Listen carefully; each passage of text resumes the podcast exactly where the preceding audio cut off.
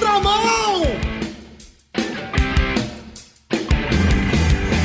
Está começando mais um Na Contramão. Estamos nós aqui sendo observados por ele, JP. Então a pressão já está instaurada e a gente vai falar hoje sobre.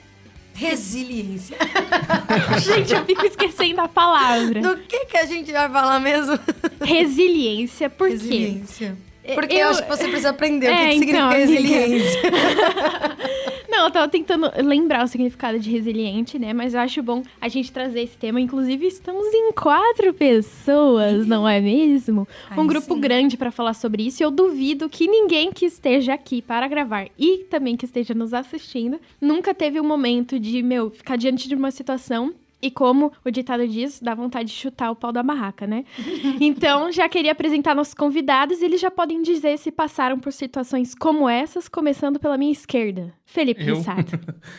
É engraçado, né, que a gente tava falando disso ainda hoje, né? Sobre, sobre resiliência. E aí eu lembro de um ensinamento que eu tive. É... Nossa, falei assim, parece até Um que eu, foi, um, foi um mestre pessoal É, meu, na né? faculdade. Mas foi o, Coach o- de Coloca- resiliência. Foi Coloca meu- um microfone na, na frente dele, ele já fica super Meu sério, coaching. super... meu coaching Bruce Lee, né? Que ele tem um- uma expressão que ficou muito conhecida que é como água, né? Geralmente E- eu bebo mesmo. É. E aí ele fala justamente disso, de que a água ela pode tanto fluir como ela pode destruir.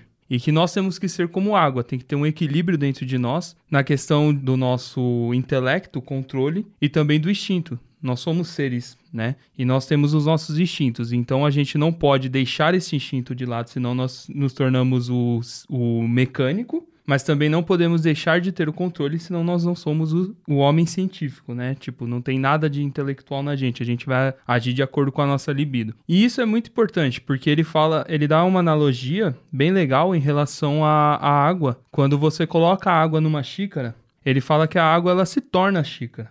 Então ela se adapta àquele ambiente que ela tá. Se você coloca ela numa jarra, ela se adapta e consegue fluir de dentro de onde ela tá. Ao mesmo tempo, quando você joga a água contra a pedra, ela tem o poder muitas vezes de destruir, como ela tem o poder de contornar aquela pedra e aos poucos ela sobressai aquela pedra. Então é interessante que nós sejamos como água nessa questão da adaptação, se adaptando seja a uma xícara do qual a gente está inserido, ou seja na questão da combatividade, né? A gente, pô, vai bater de frente com a pedra ou a gente vai contornar aquela situação e aos poucos a gente conseguir cobrir, né? A pedra, quando a gente vê a água ali indo de encontro com ela, num rio, por exemplo, aos poucos aquela água vai crescendo e vai cobrindo aquela pedra até que você não vê mais aquela pedra.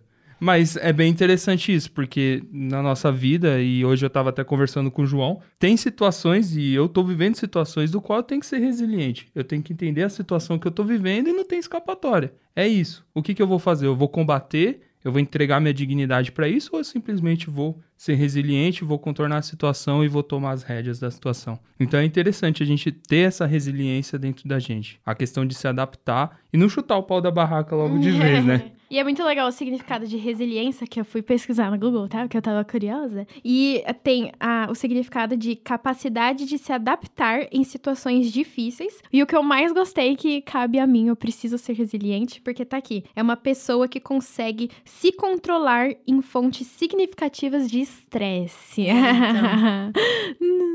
Mas aí já vamos levar aqui, ó, pro Carlos, pro Carlos já, né? O Rissato já se apresentou. É, inclusive, ele, você faz seminário junto com o. Carlos, né? Os dois são colegas de classe. E estamos aqui novamente com o Carlos e eu queria. Graças a Deus, eu não já- estudei É. com ele, não. São colegas de seminário, então. Já apresenta o seminário e já fala se você é resiliente nos momentos de estresse. Oi, eu sou o Goku. Mentira, eu sou o Carlos. é, quem entendeu a referência? Miserável é, É. um gênio. Acabei o seminário, graças ao bom Deus. Seminário MISPA. Quem quiser estudar Mas teologia. graças ao bom Deus, por quê? Você foi resiliente durante os trabalhos? Meus professores foram resilientes Ah, mas- comigo, acho que é. O que, que é? Seus professores são chatos? São. Não, pior que não. Você Lá tem- vai, Você quer pegar. falar mal de alguém? Tipo JP? Assim? Não, ele é pior que ele é bom. Vamos pôr aqui pior assim, de é uns, Pi- O pior é que ele é bom. de uns 15 professores, assim, tem uns dois que dá vontade de matar, assim, mas beleza. Hum, que bacana. a Mas gente manda poucos. pra eles esse episódio Né? depois. Eles vão sentir que São muito são eles. velhos pra mexer com isso. Voltando, Eles é, já até sabem que são eles que são os mais velhos.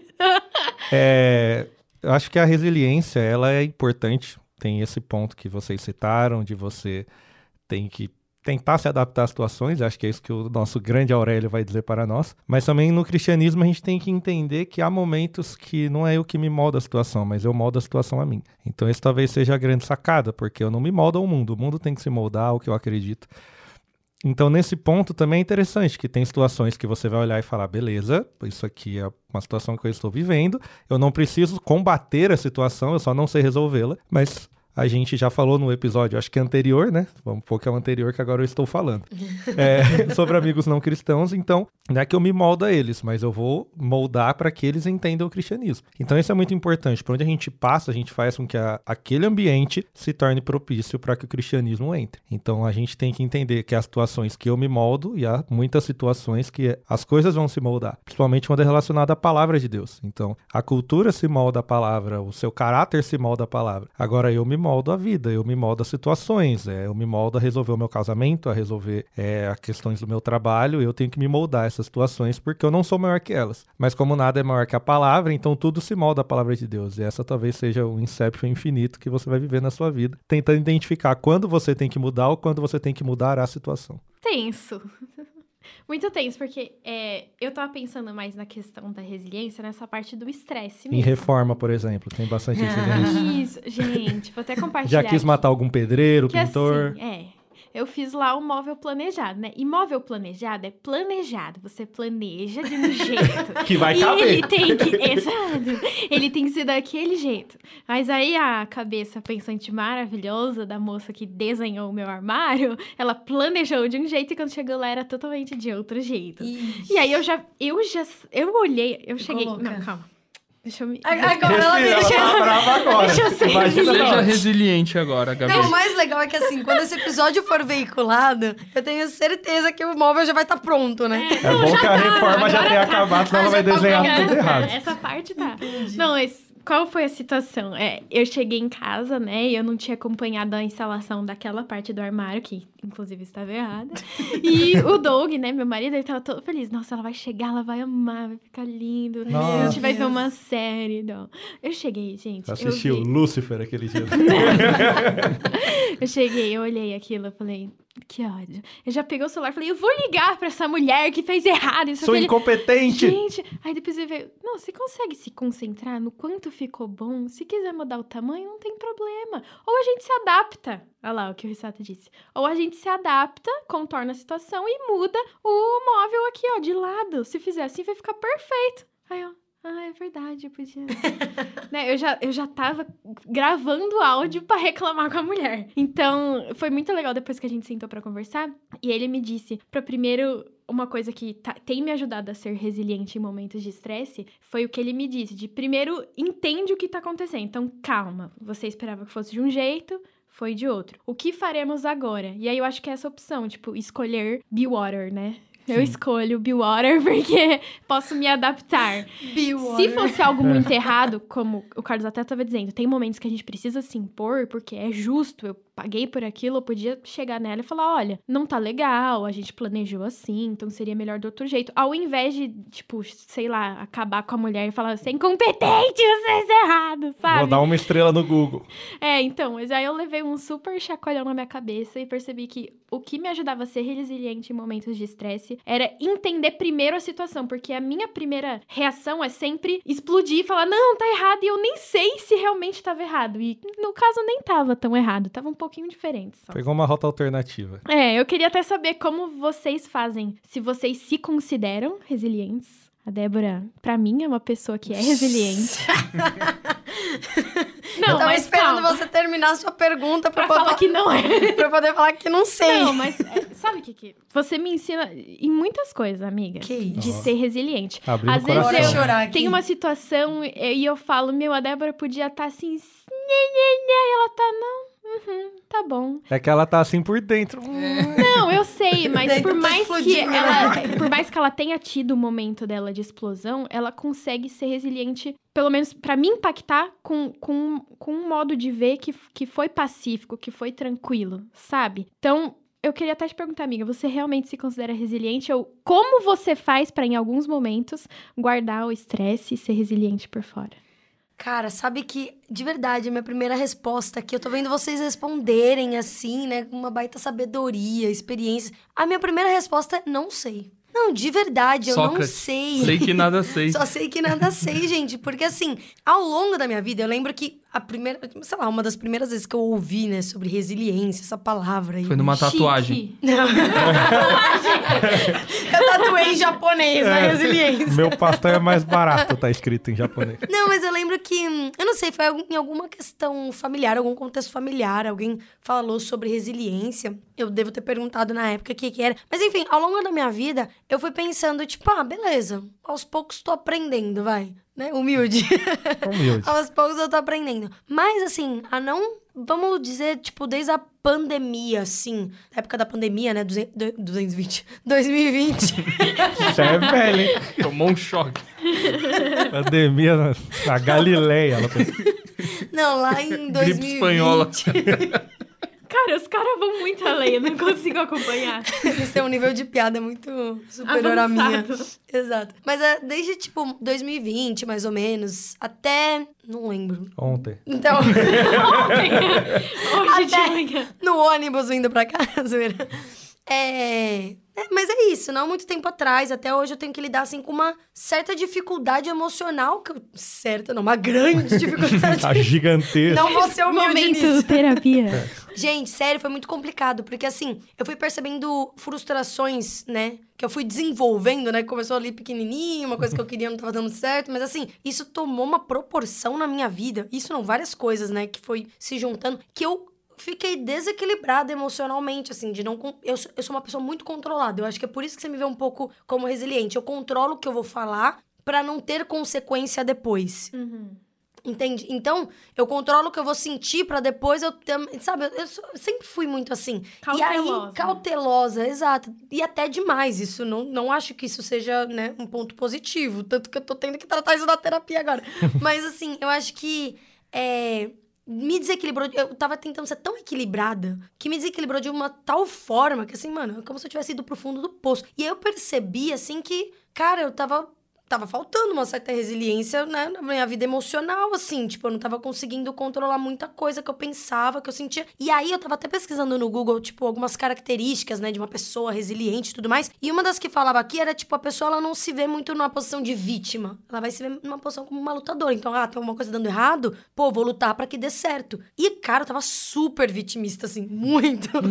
muito, tipo, ai, nada dá certo. Deus não quer alguma coisa pra minha vida. Então, tipo, eu tava, ah, se Deus não quer, tá bom. Tipo, Deus manda Meu as melhores caiu, batalhas pros tipo melhores assim. soldados. Então eu sou o Rambo, né? Do jeito que ele, Capitão América. do jeito que ele tá mandando. Então é muito difícil, assim, óbvio, né? Hoje em dia eu tô melhor, assim, né, com as frustrações que eu tava lidando, mas não sei dizer se eu sou uma pessoa frustrada ainda, né? Tipo, resiliente, se eu aprendi alguma coisa. Da... Não, mas eu acho até legal você falar isso, porque ao mesmo tempo que eu tava vendo, né, a questão da resiliência, você tem que se moldar, você se adaptar, ou tipo, calma, fica tranquilo. Também tem a questão de você ir atrás e, e ser justo, não tem, Carlos? Porque quando a gente olha, por exemplo, pra Jesus, ele- a gente vai falar, claro, Jesus era resiliente, mas teve muitos momentos que Jesus também deu patada em discípulo, que Jesus saiu quebrando tudo. E eu até direcionei pra você porque eu queria saber assim, Jesus realmente era resiliente? Uma pessoa resiliente pode ser combativa também, como a Débora disse, que o Google nos descreveu. Uma pessoa resiliente deve ter uma postura de combate também, não ser só calma ou be water.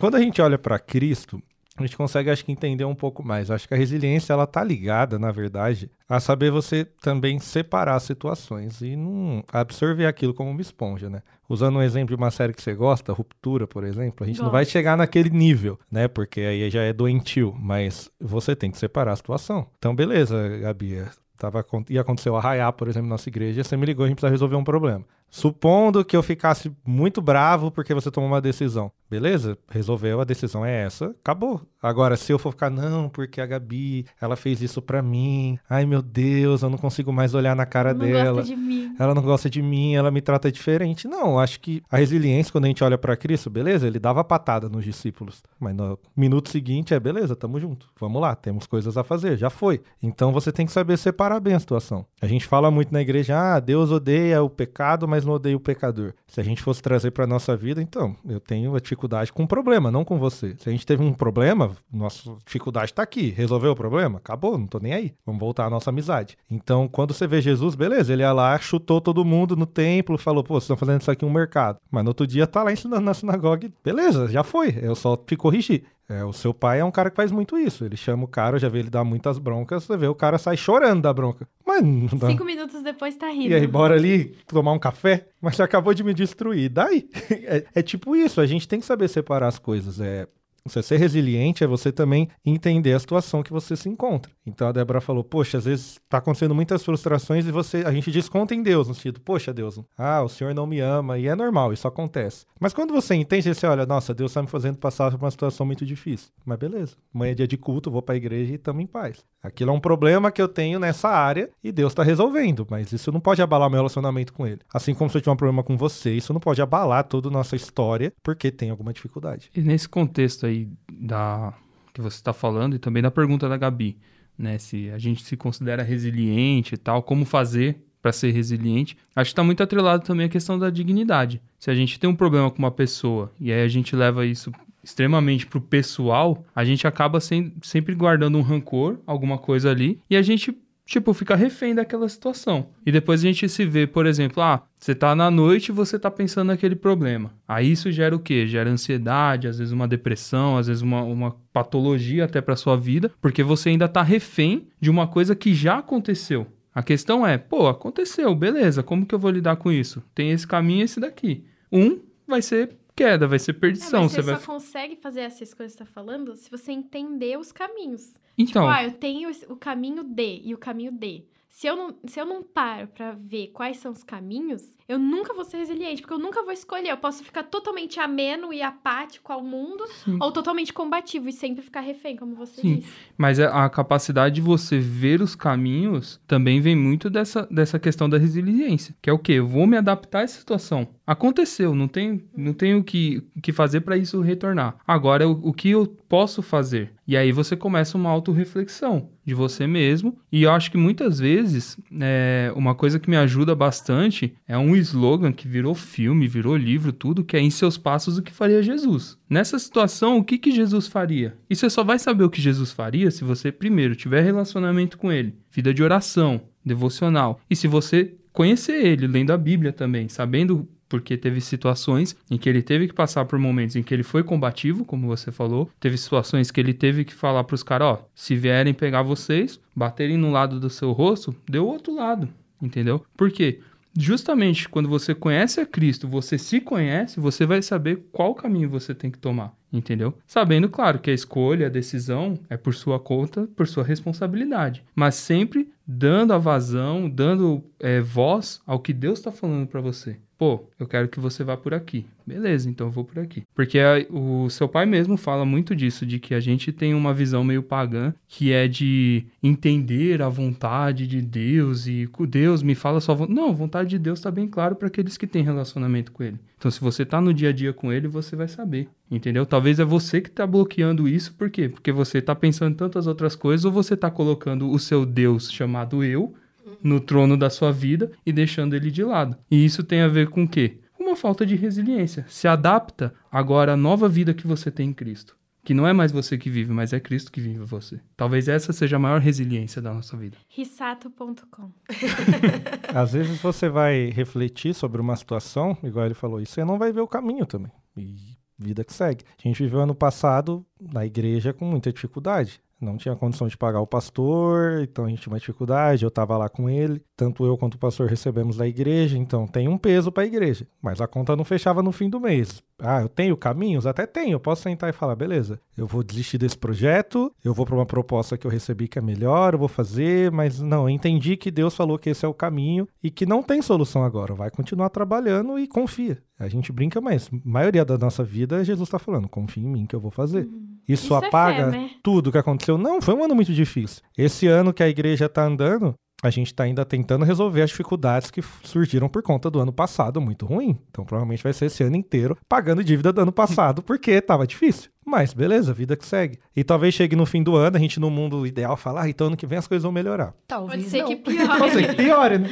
É, a gente tem essa falsa sensação de que, ai, andando com Cristo as coisas sempre melhoram, né? Às vezes não, gente. Ele tem o melhor para você. Sempre que Ele você tem tá o melhor ali... para você, mas às vezes não é tendo... Você tá, nossa, agora... É na hora que você espera. Agora o meu plano vai se realizar. Falta só Sim. um ponto. Chega lá, muda tudo. Você... Exato. É que a, a, gente, a gente tem essa visão muito escatológica também por causa da Bíblia, né? Que a Bíblia promete que no final as coisas, tipo, vão Sim. realmente melhorar e vai ser tranquilidade para aqueles que perseverarem. Mas aí a gente coloca isso em todas as áreas da nossa vida achando que não, vai ser é. isso e às vezes, cara, vai ser um espinho na carne que você vai ter que carregar. Exato. Você tá indo bem, amiga. Você já tá na terapia. O fato de se conhecer que ele falou, você já tá praticando. Já tá na terapia. Mas sabe que eu acho que uma das coisas, assim, que ajuda bastante, a gente, vocês estão muito cristãos aqui, vocês estão muito crente. Tá, Mas acho que... Vamos lá, parça. Eu preciso... né? Brincadeira. eu acho que uma das coisas que... É ajuda a gente nesse processo de resiliência ao longo da vida, não só num certo período aí, é às vezes fica quieto, não retrucar tudo que tá acontecendo na nossa vida, ouvir mais as pessoas que estão ao nosso redor falando, ó, oh, Débora, Gabi, para de fazer isso que você tá fazendo. Vamos parar, faz aquilo. Aí você já quer retrucar, né? Mas ela nem sabe por que, eu tô fazendo isso, ela não me conhece, não sabe nada da minha então, vida. Palhaço. Né? Não tá aqui pra me ajudar, também não me critica. Você já começa né, a criar vários Mas argumentos. Você tá falando isso. Exato. Eu acho que a gente tem que parar um pouco de retrucar coisas que as pessoas falam pra gente. Às vezes as pessoas estão só falando em amor mesmo, porque elas estão estão tendo uma perspectiva, né, de fora, né, não tão igual a gente tá sentindo, né, tudo aquilo. É escutar mais, né, como eu comentei, e às vezes fazer até coisas que a gente não quer fazer. Eu acho que a gente tá muito numa geração onde a gente, ai, segue o nosso coração, né? A gente só faz aquilo que nos faz feliz. E às vezes não é assim. Às vezes a gente precisa sair da nossa zona de conforto, seja profissionalmente, seja em nossos relacionamentos, né? Como o Carlos falou, né? A gente gravou um episódio sobre é, amizades não cristãs e a gente, é, acho que até naquele episódio a gente ressaltou muito da importância, né? De ter amigos fora de, da igreja por conta de um propósito maior, que é, né? E levar as boas novas, mas também, às vezes, a gente tem que falar não também para alguns relacionamentos que a gente tem fora da igreja ou até mesmo dentro da igreja. Então, tudo é um equilíbrio. Eu brinco, né? Que, a, meu, tudo é um equilíbrio. Tudo na vida é um equilíbrio. Então, às vezes não tem uma resposta certa vai por esse caminho. Às vezes você precisa ir enxergando todo o contexto, né, da sua vida e ir equilibrando, falando, ó,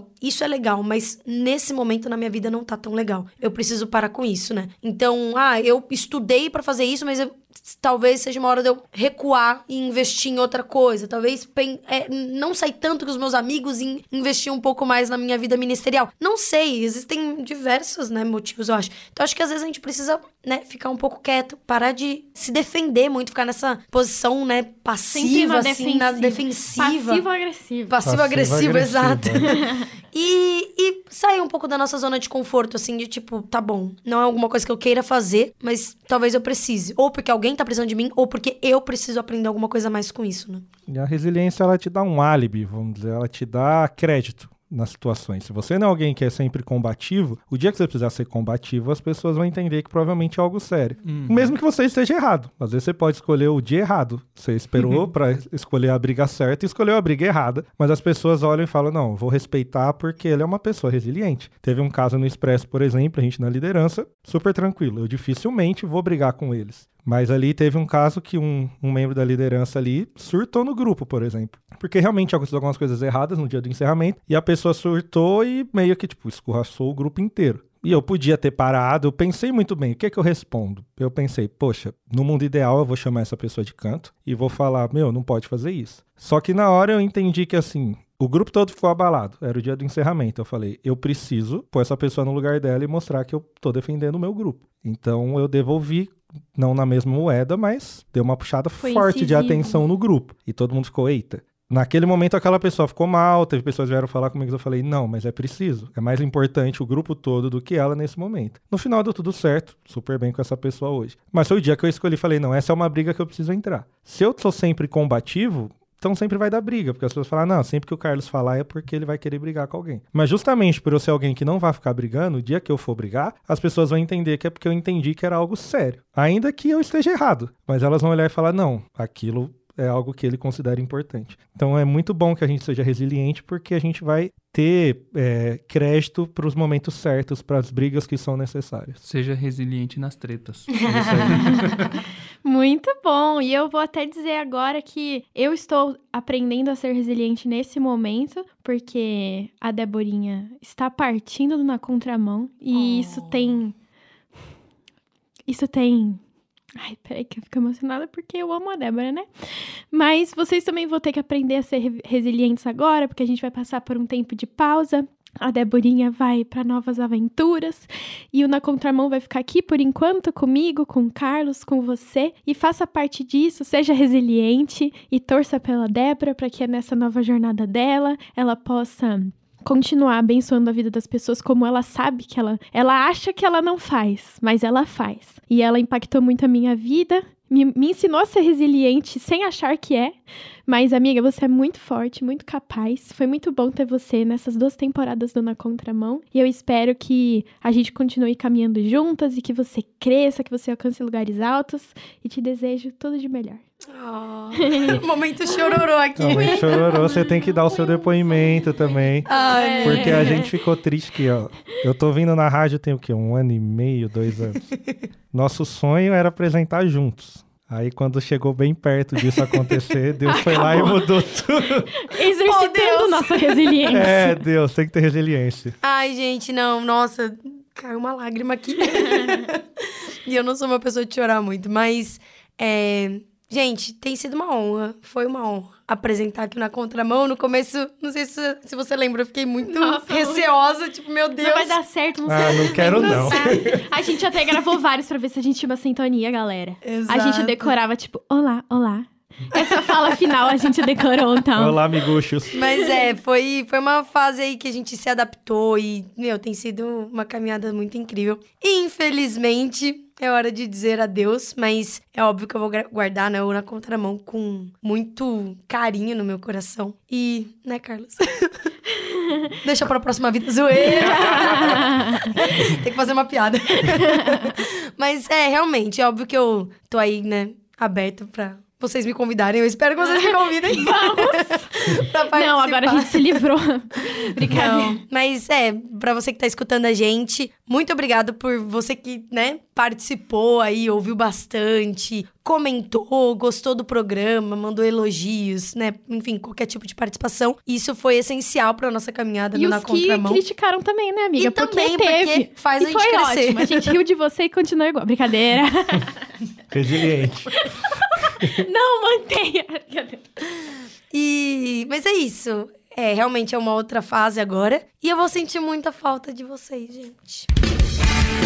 E é isso. Abraço- mande, mande seu recado. Abraço virtual aqui. Pra Deborinha no nosso WhatsApp. Manda um recadinho de amor aqui pra ela no nosso WhatsApp, que é 11 974 18 14 56. E a gente volta semana que vem, né, Carlos? Ou não, né? Ou não? ah, é verdade. Vai ter um Vai leve ter um ato aí. hiato. Inclusive, é, É como eu disse, teremos um hiato, pessoal. Viu? A gente decorou tanto a nossa fala É, que final agora não tem mais. A gente férias. volta mês que vem. É, Isso, férias, mês que férias. vem, mas corre aí nas plataformas digitais, pesquisa na Contramão ou RTM Brasil pra ouvir os episódios anteriores. Foi muito bom estar com você, Rissato, Muito obrigado. com você, Carlos, Hello. e especialmente com você, Debs. Obrigado, gente. Amo a todos e que Deus abençoe a nova temporada. Falou! Falou!